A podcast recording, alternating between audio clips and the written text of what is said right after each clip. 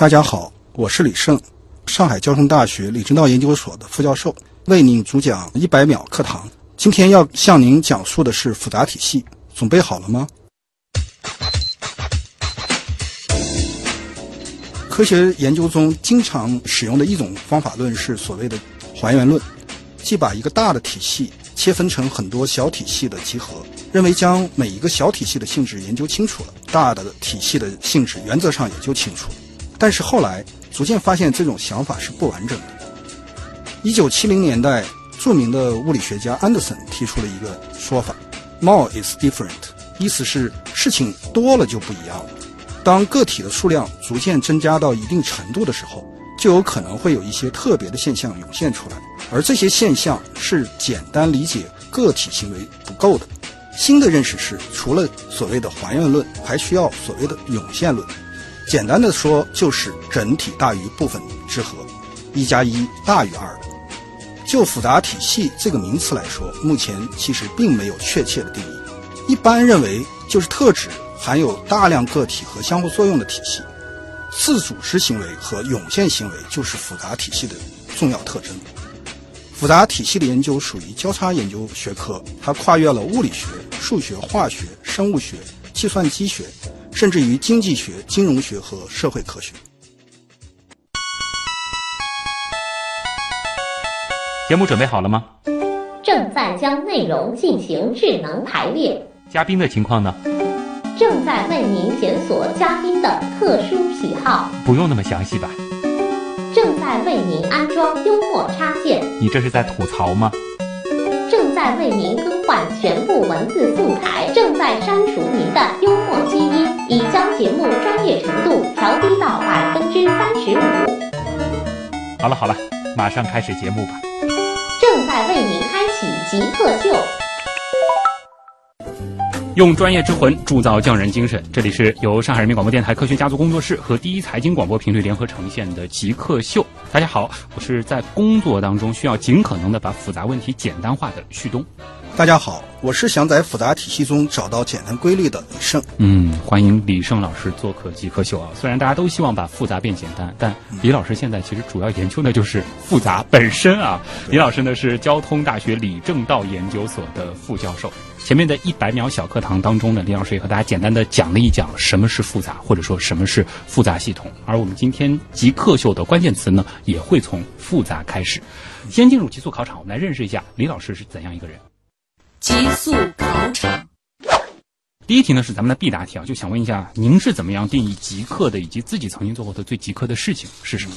呃，某些人呢特别专注于特别事物里面去研究或者是做事情，然后呢他忽略了其他的一些事情。嗯。呃，所以这个后面这一部分呢，有可能就是有些贬义的意思，但是前面那一部分呢，应该说是一个褒义的意思。但放到现在的这个大众文化当中啊，反而后面一部分，有的人会觉得挺萌的，挺萌的。对。那想问一下，您自己曾经做过的最符合您刚才下的定义的事情是什么？我一直是觉得做科学研究本身就是一个这个极客的这个事情，非常极。他因为他就是想知道这个世界到底是怎么一回事儿。这一天到晚就是说想方设法的在某一方面去研究这个世界的这个基本的这样的一个规律，嗯，所以可以说这些事情本身就是一个很极客的这样的一个事情。然后您做的还是理论物理 这样子的这个分支，大家好像是觉得这个最极客的一群人。呃，这个当然理论和实验还是有区别的。那么实验呢，那可能说很多时候不光是靠自己，还要靠外物，嗯，就在那儿等。那个时候，有的时候我是说他们做实验的，有时候发呆。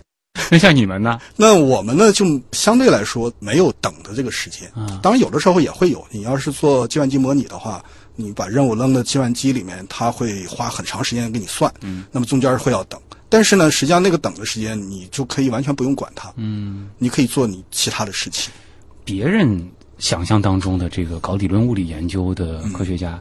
感觉成天就是在发呆，然后等灵光一闪。你们的工作真的是这样吗？光发呆是不行的，那个发呆那个样子只是个样子而已，他脑子在运行，嗯，他在想事情，他要在很多的不同的这个事物之间要找联系。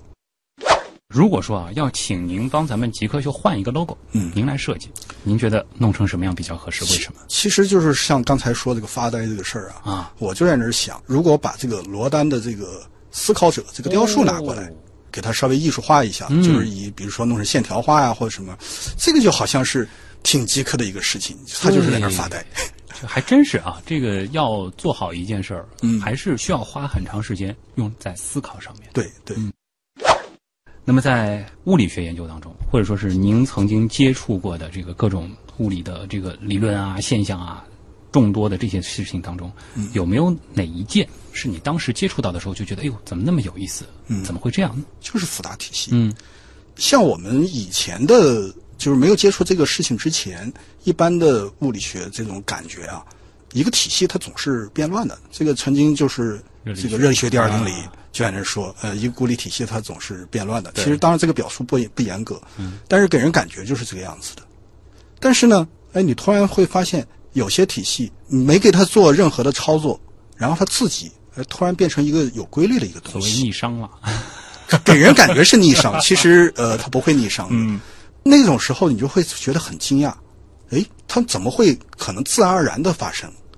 当你第一次接触到这样的一个事情的时候，你觉得哇，这个世界居然可以这样。对你先了解了它大致的这个规律，或者说是有了一定的这个物理学基础的时候，你觉得好像世界应该是那样的，但是又会出现很多啊，竟然是这样的事情。对对，是这样的。那就很。好奇它底层到底是什么样的机制。对，是不是你原来理解的东西都是错了，或者是某些地方出错了？有没有这种可能？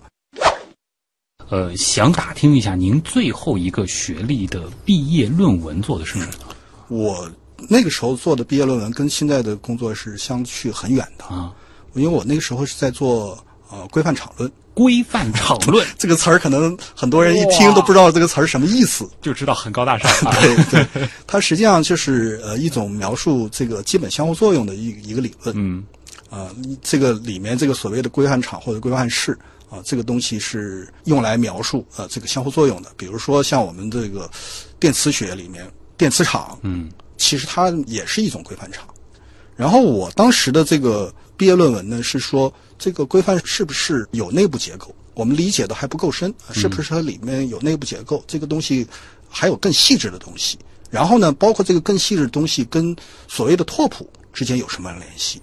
因为我们物理上会对于不变量非常感兴趣。如果你研究一个体系，突然发现这个体系里面有什么东西不变，那这个是一个非常好的一个性质。而拓扑呢，它在很多方面就会有这样的一个性质。那么这个体系的拓扑和规范场之间的这个联系啊，也是当时做的这个工作之一。啊，你当时博士就是在做这样一件事情。对，哇，这个其实很好奇啊，就是这种事情怎么具体的去做研究，怎么具体的去写论文，全靠算吗？呃，那个时候基本上是靠手。就真的是像这个我们以前在聊，比如说什么爱因斯坦啊，对那些理论物理学家一样的，就是一大堆稿纸一一大堆稿纸。当然你，你会有想法，嗯你对这个事情会有想法，对里面的物理会有理解，然后验证，做一些假设，然后再对，然后你去验证你的想法对不对，那就需要大量的计算啊。那是所以那时候的稿纸是非常非常厚的，啊，这些稿纸还留着吗？呃，没有了，没有。所以后来后来呢，计算机发展了以后，这个事情从我个人来说啊，对我还是帮助很大的。嗯为什么呢？我有的时候就做计算的时候，我不用笔了，嗯而是直接用计算机去写公式。嗯，那么计算机写公式有好处啊，我这个要修改什么，哎 我就会省省很多力量其。实。下一个问题啊，就是在您的研究当中，哪类设备是必不可少的？现在听下来，好像除了以前的稿纸之外，就是现在的计算机。，对，原来的话最重要的设备就是一支笔和一张纸，现在就是用计算机。现在比较重要的是计算机。嗯从我们现在的个人的这个工作来说的话，它不光是一个记录，就是刚才说做做推导的这样的一个工具，更重要的它就是一个计算机、计算工具。计算啊，像您研究的是复杂系统，对就是在我的概念当中，我觉得就是这类东西，如果是要做模拟的话，嗯它对这个算力的要求还是挺高的。你们是的，对设备有特殊要求吗？是的，它这个看你计算的问题，嗯要算的问题。有的时候我们就在那开玩笑，说你想让我算什么？嗯你想要要要我用多大的计算机，啊，而不是说我要用多大的计算机。这个通常来说，比如说这个要算的这个可能是需要启用甚至是超级计算机的这样的题，大约是要算什么东西呢？呃，这种问题呢，就是说，呃，涉及的，因为像我们现在复杂体系，复杂体系来说的话，有大量的个体，非常多的个体，每一个个体都有参数。呃，随便说一个，我说我这里要有一百万个粒子，嗯，这一下就是十六次方这样一个数量级。对，然后你还要描述它整个的这个呃相互作用。你要真的是真把每一个粒子之间的相互作用全部描述出来，你就要十的六次方乘以十的六次方，一下就变成十的十二次方。所以像这个这个地方呢，就是说你的储存量和计算量就会指数性的增增长。对，所以你这个体系就是说想用大的计算机很容易，你只要把体系放大。嗯，指数的力量实在是太可怕了。对的那像平时做的最多的计算机是？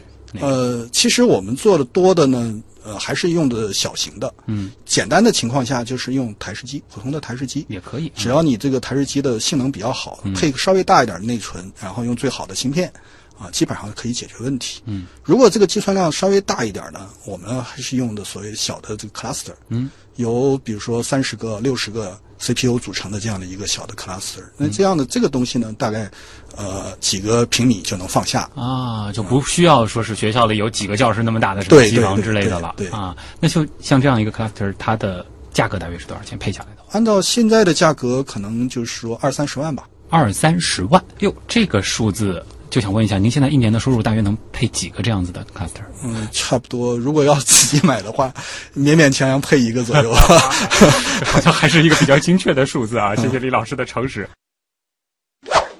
如果说你可以回到高三那一年，嗯重新规划一下你未来的专业，嗯。你会做什么样的选择？从专业的角度来说，这个选择可能跟现在稍微有点不同哦但是也不会相差太多，还是物理这一块？还是物理这一块儿，因为这个就是经过这么多年，啊、其实自己也走过很多的弯路，嗯，对于这个世界的认识也有不同。那么你回去了以后，不会说我现在这个做这个事情啊，我我要完全走错路了。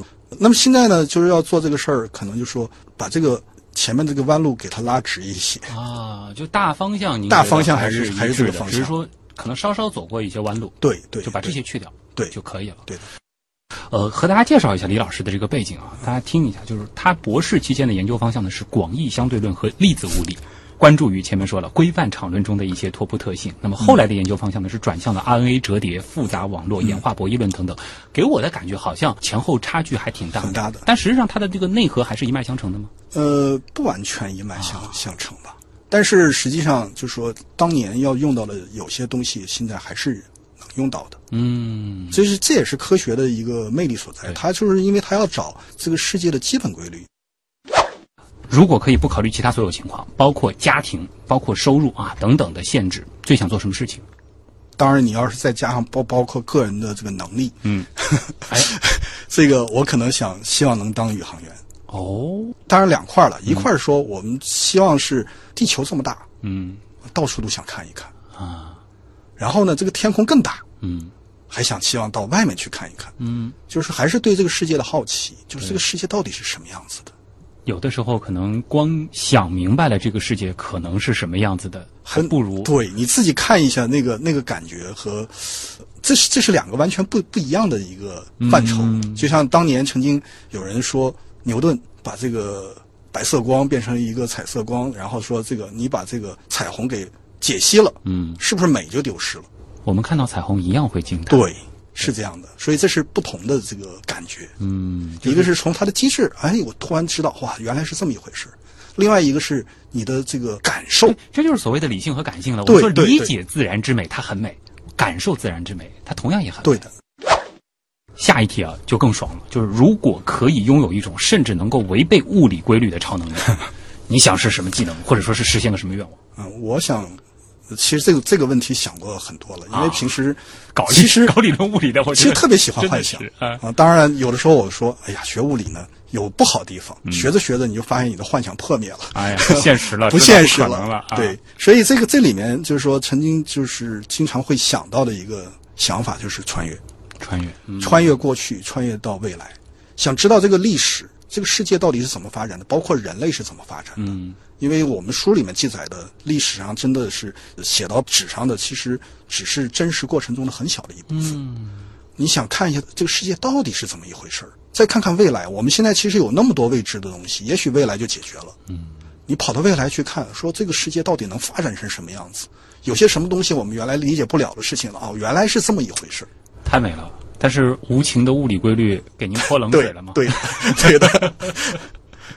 这个只能现在就说关于这一块就看看看看小说了。啊小说里面啊，你看他穿越了，好，所以你还是挺愿意看这些科幻的，对，甚至是这种有点玄幻的这种对的，东西。对的，对的。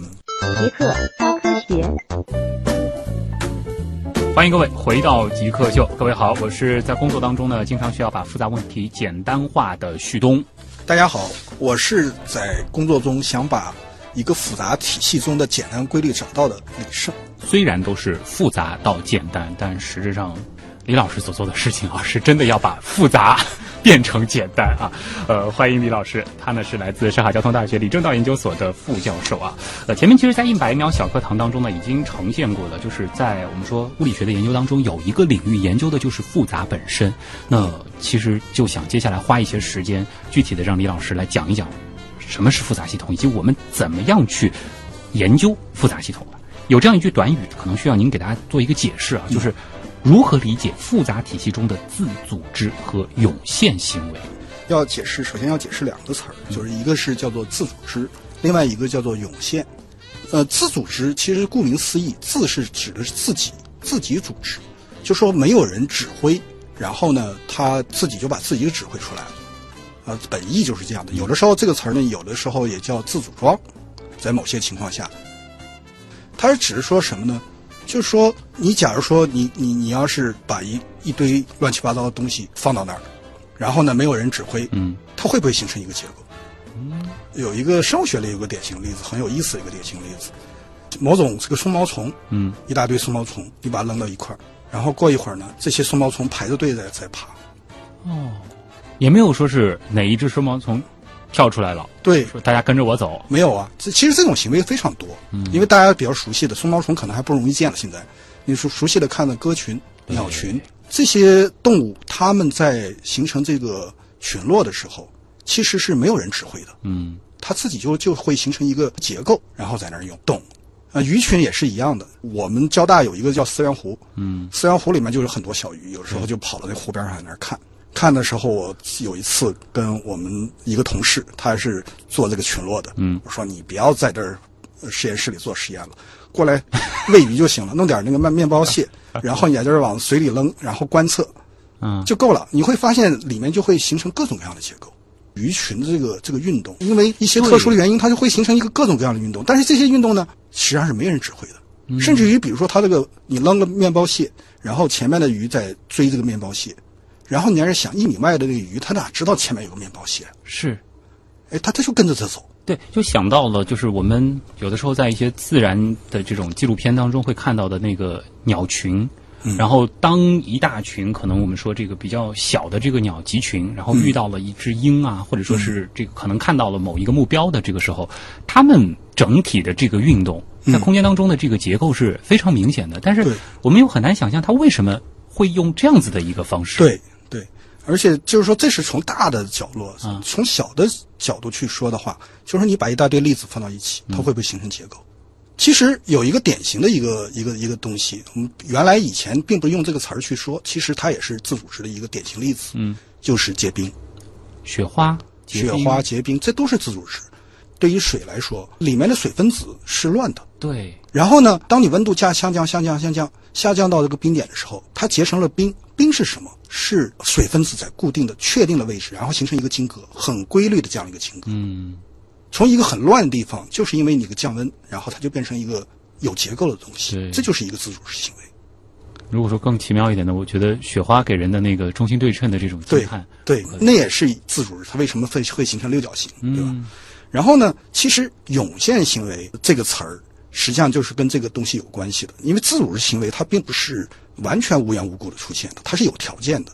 当你这个条件在发生变化的时候，它有可能不出现。嗯，这个条件逐渐的在变变变的时候，变到某一个点啊，突然出现了。就忽然它一下子感觉就是有一个结构对，，就像这个起来了。我们刚才还是说这个水，嗯，你烧烧水烧水烧水烧到一百度，突然它就沸腾了。嗯，这个物理上就也也叫相变，啊，发生了一个相变。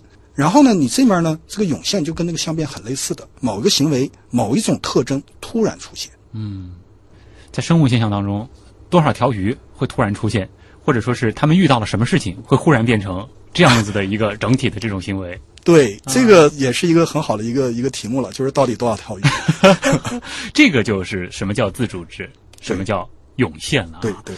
那刚才其实也是举了很多这个现实生活当中我们可能看得到的例子啊，还有一些我也想问一下，这种算不算是这个复杂系统？比如说云啊，千变万化，但是感觉好像又有规律可循，这种算吗？云其实也是典型的这个复杂系统。我们前面说了，一般性的指复杂体系呢，它就说有非常多的粒子，有非常多的相互作用。嗯，那云当然是这个样子了。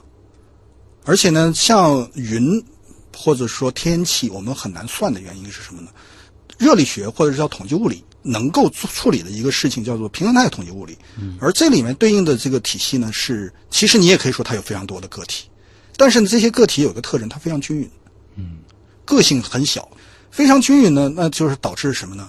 你这个统计的办法对它处理非常有效，就是这一块的表现和那一块的表现是一致的，于是它就统计，你用这个大家的平均来算这个东西，就可以算的比较有效。但是呢，云这样的东西，或者说我们大范围的天气，它是属于一个非平衡态的统计，就是每一块儿，你比如说这个这块有风风很很大，然后那块没有风，那么它的表现行为就不一样。不一样的话，你简单的做一个平均，那就有问题了。嗯，这个事情就变得复杂了。因为为什么谈到云呢？就是曾经就在这个录音棚，有一位研究气象的老师是在这里谈到过混沌系统。您今天在和大家聊复杂系统，其实我很好奇，就这两者之间是什么样的？他们是紧密相关的，就是复杂系统里面会有大量的这个混沌系统出现。嗯当然，有些简单的系统也会出现混沌现象。嗯，但是在复杂系统里面，混沌现象应该是一个普遍的一个规律。就他们是有很多的交集，但并不是说一个完全涵盖了另对一个。对对的，比如说人群中的一些事情，我们有可能去套用复杂系统的这些模型，完完全可以，完全可以。完全可以。我们现在希望就是刚才说，我想在这个复杂体系里面找到简单规律。嗯，那我们希望的是事情是说，当然这个规律存在不存在这是一个问题对啊。假如说这个规律存在，我们希望的这个这个规律应该是什么样子呢？它应该并不涉及到太多的因素。嗯虽然个体很多，但是里面起作用的可能只有几个。嗯然后呢，这样呢你的这个事情的复杂度会变小，从个体来说变小。这里面难处理的事情是那么多个体混到一起，对，比如说自组织或者是涌现现象，有一个典型的一个例子就是这样的：鼓掌。诶，鼓掌的时候，但经常会发现，其实有的时候你未必想鼓掌，嗯，因为边上人鼓掌了，你就鼓掌了。对。这就是一个很简单的一个相互作用累加到一起出现的一个涌现现象。您别说，就是有的时候，就是掌声什么时候结束，对，也是，它是有一定的那种规律的，对对吧？对对 好像每个人也会去判断啊，这个时候差不多开始结束了。对然后听到掌声越来越小，你也会不自觉的放下你的手。对啊我们说这个科学的很多的这个理论，我们是需要能够可以验证的，就是研究复杂系统会存在比较难以验证这题。对的，这个这个问题其实是比较头疼的一个问题。研究复杂体系，我们刚才说了，还是希望把复杂体系简单化。对，但是有些时候，有些体系真的是很难简化，很难简化的。然后你硬把它简化了以后，你做了一些预言，嗯那么这个东西跟实验去去比就很难比得上。呃，即使是你做了一个合理的简化，你只是说你认为它合理的，嗯，你在实验里面怎么去验证它是合理的？对这是一个很不容易的一个事情。对，我们复杂体系研究呢，你可以得到很多的这个呃纸面上的这样的一些一些成果。嗯，目前来说，你用到实际的过程中，那一定要很小心，说你这个东西到底对不对？对。现在有没有说是这个比较出色的一些成果，然后甚至是已经到应用这个层面的这样子的这个理论的？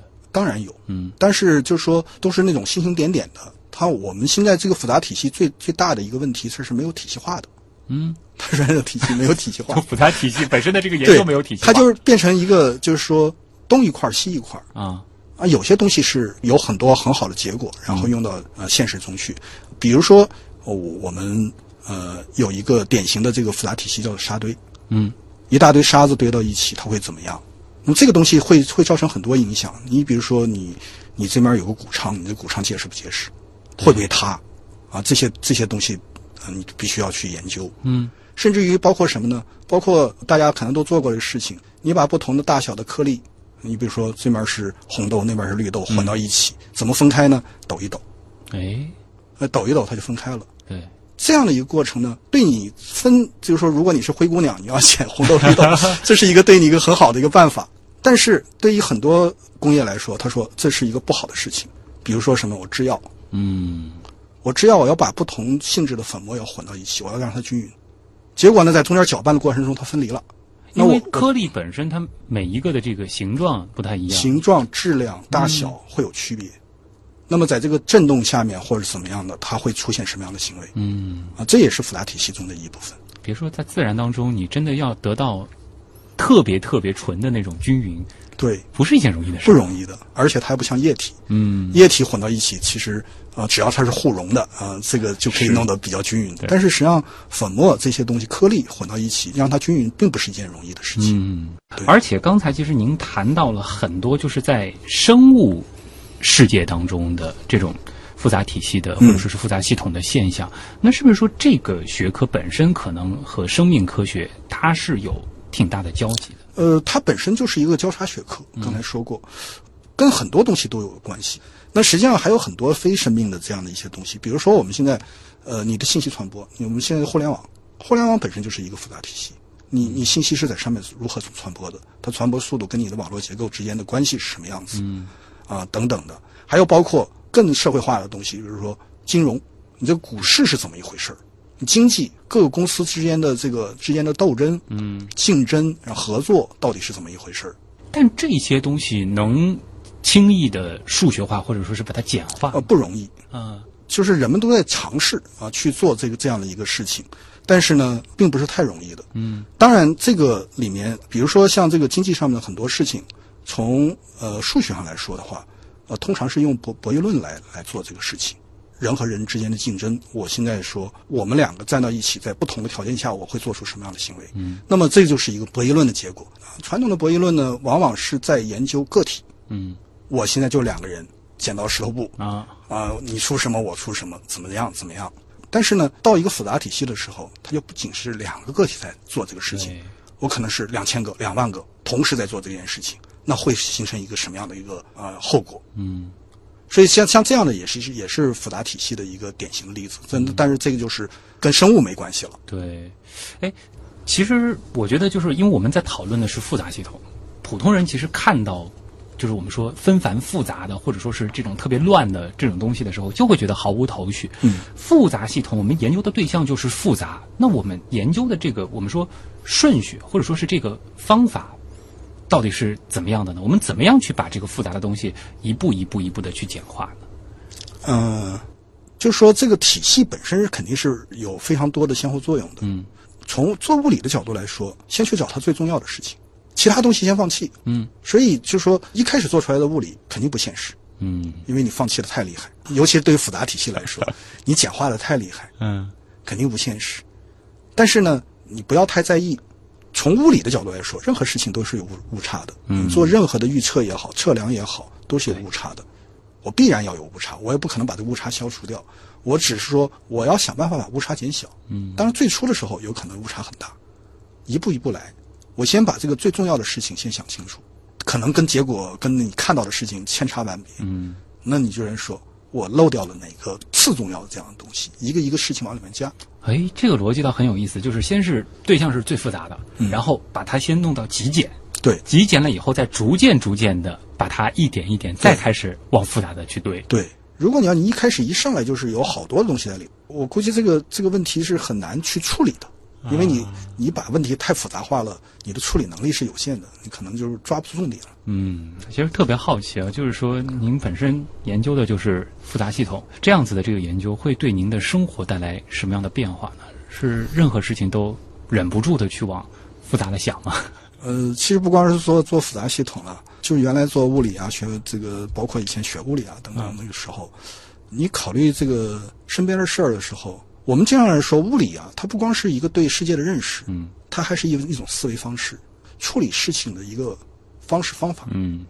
你就会想啊，你发生这件事情啊，这个事情根源是什么？嗯为什么会发生这样的事情？如果我要让这个事情往那个方向发展，我应该在哪个地方去使劲儿？说因果关系啊什么，这个是经常会，可能我估计比其他人会多想一些。哎，对，这个我们普通人可能就觉得就是这个人逻辑好，条理清晰，这其实就是看问题的这个习惯。对先去想他最核心的这个对对重点在哪里。对，嗯，会看到很多的现象，就忍不住的公式什么就冒出来吗。不会冒出公式了，因为其实我们经常说物理的时候，我尤其是我上课是给学生说，我说你想事情的时候不要脑子里想公式，嗯公式呢是把你那个的事情具体化了以后，而且这个具体化刚才说了，其实简化了很多的，嗯做了非常多的简化，也许不合理的简化，而是说什么呢？想所谓的叫做物理，就中间的这个基本原理是什么，到底发生了什么事儿，它们之间的关系是什么样子的，而不是一个简单的一个式子。虽然我们看到这些极简的公式，比如说 E 等于 mc 方，觉得非常的美，但是宇宙虽然底层有这些非常简单的这个公式啊，或者说是这样的规律在运转着，但是它的具体的这个表现还是非常复杂的。对。公式只是帮助我们去更好的、更简单的理解这个世界而已。对这里是正在播出当中的极客秀啊，大家应该已经陷入沉思当中了。我们今天做客的极客呢，李胜老师来自上海交通大学李政道研究所，他是副教授。呃，接下来呢，我们进入问题来了啊，我们来看看网友对于物理还有哪些好玩的问题。问题来了，问题来了，问题来了。网友佩兹曼问啊，说一个粒子具有的能量有上限吗？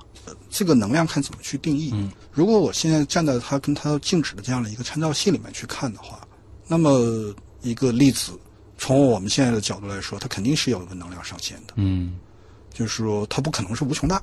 对，那通常其实物理里面通常有人说，你碰到无穷大，就说明你有问题嗯，啊，因为现实里面就是哪有无穷多的能量供给你，对，所以呃，个体本身它静止能量不会无穷大的，总是有个上限的。但是当它动起来了，原则上你给给人感觉是没有上限的。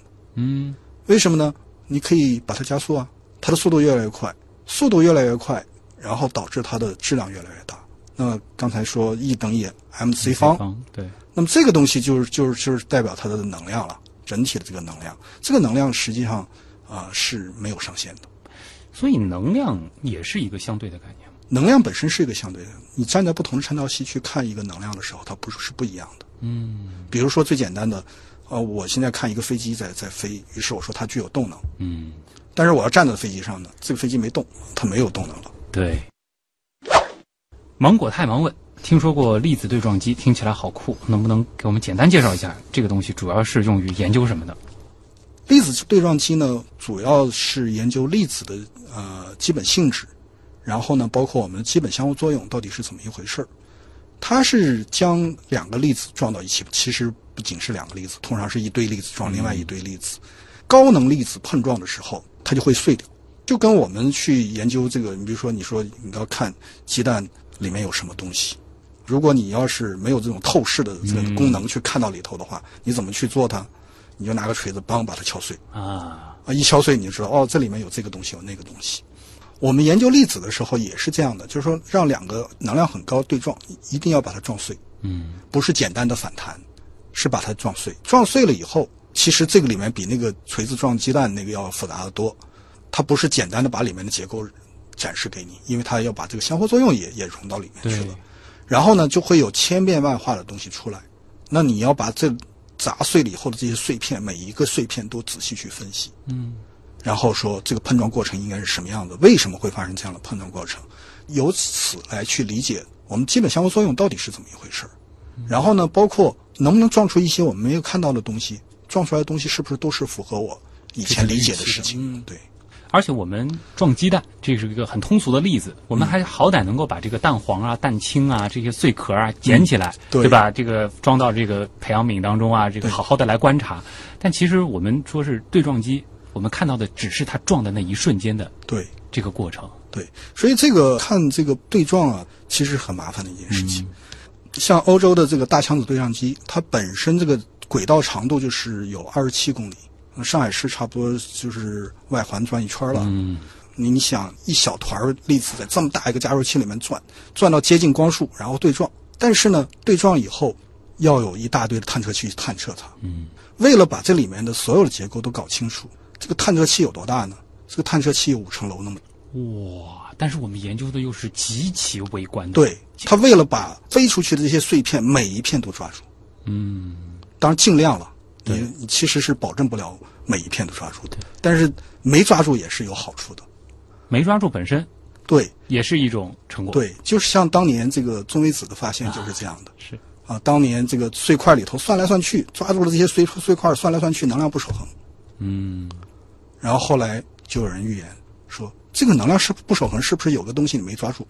嗯，没抓住，后来就发现的确是有个东西没抓住，这就是中微子。嗯，就即使到了如今，我们对于物质世界的底层，嗯，还是有很多的未知的。，对的，对的，这个时候就有可能在这样的对撞当中发现一些玄机了。是的。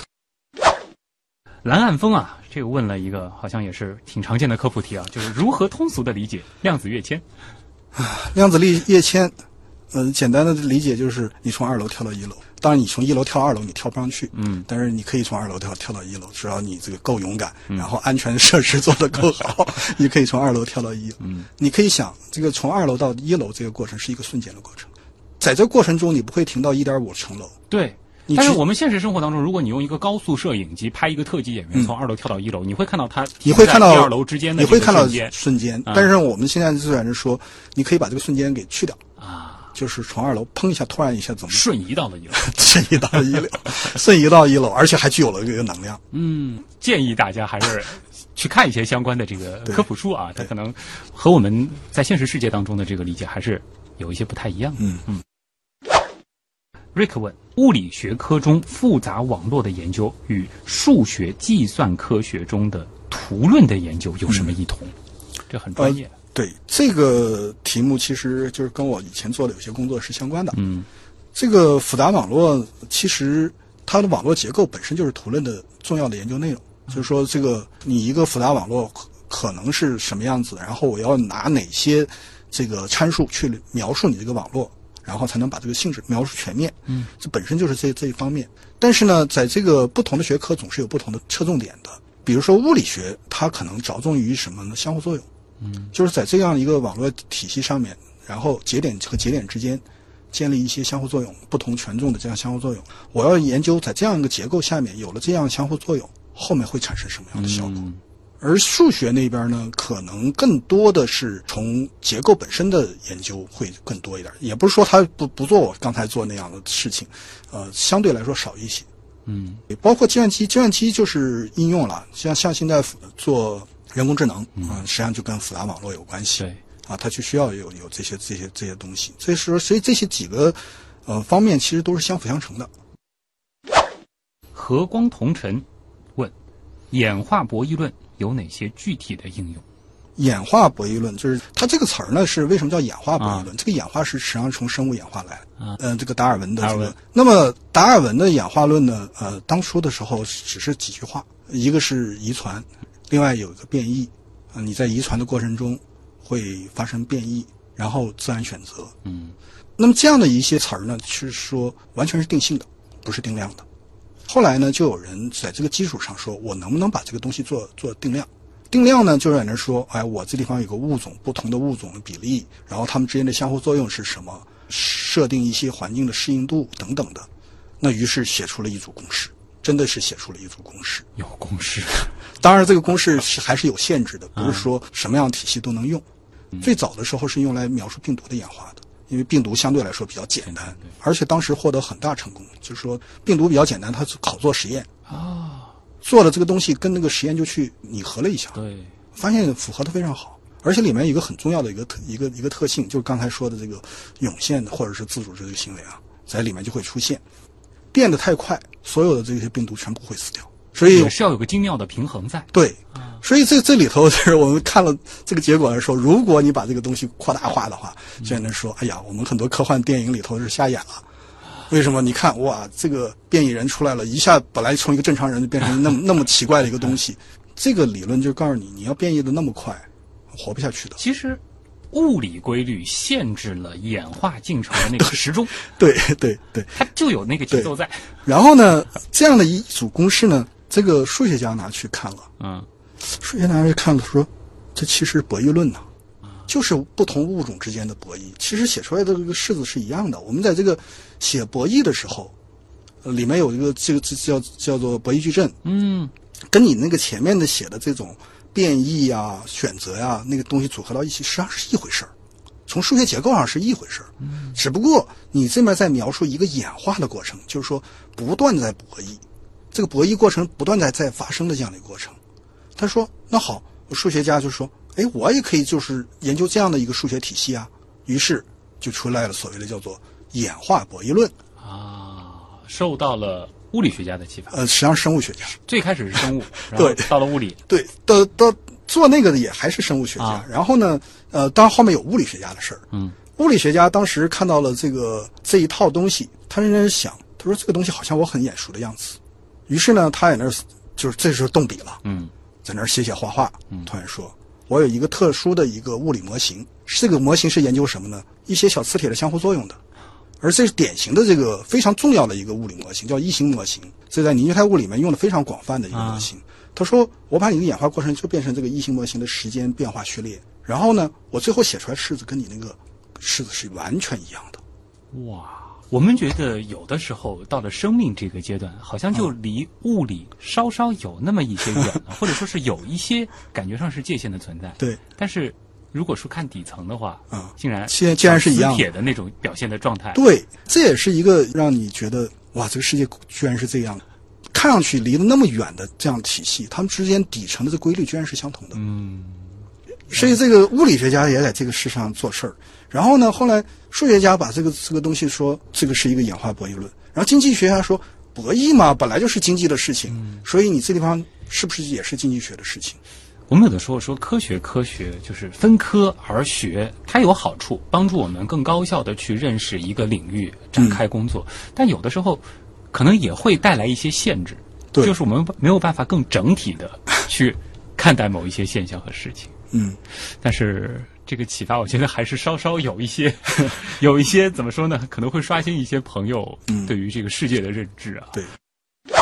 猝然问啊，说物理学的研究生毕业好找工作嘛？就业前景怎么样？我觉得还可以加一个，就是说、想要从事理论物理研究的话，嗯，这个要什么样的这个本科专业？背景因为大家觉得这个特别高大上，感觉是物理学里的这个金字塔上的明珠似的。嗯，这个我觉得可能物理学呢，很多人会觉得物理比较难，比较难的可能感觉是，我觉得可能是呃两个问题，一个是说学物理的时候，呃，这个注意力走偏了，看他的公式啊什么这些这些地方，而对里面的这个思想，他是怎么思考的这个这个东西没有注重。其实物理更重要的是如何去思考这件事情。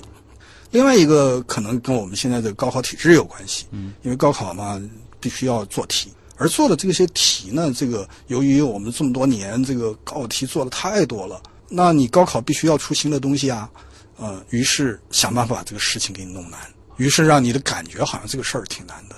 其实物理真的你搞清楚了并不难。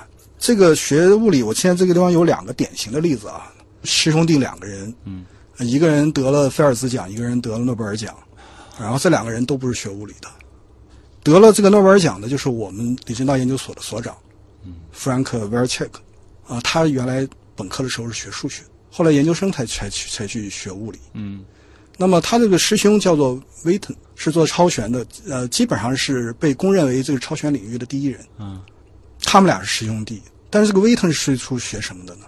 他是学历史的，学历史的，比那个弗兰克，我觉得数学到物理这个逻辑上还是比较顺的，对。历史到物理。对，而且成而且是做成了超弦这样最顶尖的，最后成了一最把手，然后这个还拿了菲尔兹奖。啊，当然，拿菲尔兹奖的主要原因说超弦做的太高大上了，嗯呃，这个实验上很难验证，但是他对数学的发展有了非常重要的一个贡献啊，于是得了菲尔兹奖。所以从这两个典型的这个例子来看的话，其实背景重要，但是没那么重要。嗯那基本上就说，呃，像我们一般的就说你要念念研究生去念这个物理的话，最重要的普通物理要学好，然后在这个基础上，你最好能把四大力学，所谓的这个什么分析力学啊、量子力学等等这几个学好，基本上就够了。嗯，基础扎实，对对。然后更多的其实还是对，其实思维的方法。其实还是对，还是思维哦，还有这个就业啊，啊，就业其实呃，如果你去研究一下各个大学的这个物理系的毕业生啊，比如十年以后他在干什么，包括国外的，包括国内的，你去研究一下，你会发现里面留在纯粹的物理行当的人其实并不多，嗯，可能比如说百分之十、百分之十五这个样子。大多数人本科毕业以后，十年以内他都改行了。嗯然后呢，呃，从我们上海交大的角度来说，看到的这个毕业生，就本科毕业，工作还是比较好找的，嗯，而且这个找的这个范围是很宽的，包括了刚才说学金融，哎，其实其实学金融对学物理的这个学生是非常欢迎的，为什么呢？物理我们有的时候在说，物理是一个万金油啊，当然也是褒义词，也是贬义词。那么，但是为说这个意思什么意思呢？就是说，物理本身它更注重的是一个思维方式，嗯物理知识并不是重点。其实从就业的角度来说，我个人的看法，你本科时候学到的知识点都不是重点，关键是你培养出来的那个能力。那我的观点是说，这个学物理的，他这个处理事情的这个方式方法，他学的比较扎实，因为这个物理学本身它注重的是如何建模，对，如何找规律，然后如何解决问题。这就是所谓的这个如何用理性思维去解决问题了。嗯对对包括李老师做的这个方向，对本来就是要把复杂的系统简单化，，所以太多的前提了吧？所以它的那个适应面非常宽。嗯呃，我们是说学好物理，你干啥都不怕。啊，原来是这样啊！好的，今天再次感谢来自上海交通大学李政道研究所的李胜老师啊，做客我们的极客秀。其实开始说是今天要聊复杂系统，还是挺忐忑的。这个没想到听李老师这么一聊，觉得也没有想象中那么复杂，而且它那么的有趣啊！谢谢您的分享。那么以上就是本周的极客秀，本节目由上海人民广播电台科学家族工作室和第一财经广播频率联合制作，我是旭东，咱们下周再见。热爱阅读，崇尚科学，乐于分享。我是上海人民广播电台主持人海波。我是主持人伊宁。我是主持人旭东，长存好奇心，站在巨人的肩膀上，瞭望认知边界，感受科学之美。此刻，我是知识分享人旭东。我是上海广播电视台主持人张希。我是何清，我是赵亚楠，知识分享，共同进步。此刻，我是知识分享人赵亚楠。我是科研工作者，上海自然博物馆助理研究员何鑫。我是科研工作者，中科院上海天文台副研究员左文文。我是科研工作者，华东师范大学化学与分子工程学院教授江雪峰。我是科研工作者，中国科学院神经科学研究所研究员裘子龙，与科学家一起分享科学的思考，思考人类的未来。此刻，我是知识分享人裘子龙。上海人民广播电台科学家族联手上海图书馆，打造二零一九年度新期广播科学会，寻找知识分享人活动，期待您的加入。